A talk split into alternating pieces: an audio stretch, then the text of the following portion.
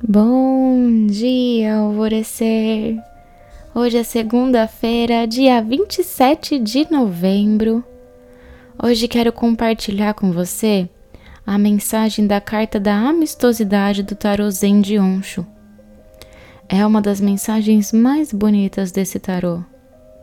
A figura dessa carta é composta de duas árvores em que as copas se tocam e se unificam, e ela diz o seguinte: os ramos destas duas árvores floridas estão entrelaçadas, e as suas pétalas caídas misturam-se no chão com suas belas cores.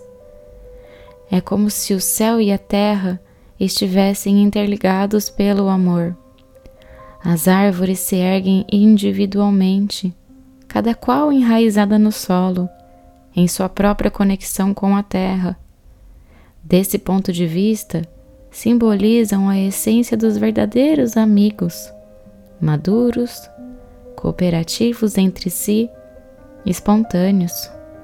Não existe nenhuma ansiedade na ligação entre eles, nenhuma carência, nenhuma vontade de transformar o outro em alguma coisa diferente. Esta carta indica uma prontidão para entrar nessa qualidade de amistosidade ao fazê-lo, você poderá notar que não está mais interessado nos diferentes tipos de dramas e romances em que as outras pessoas estão empenhadas.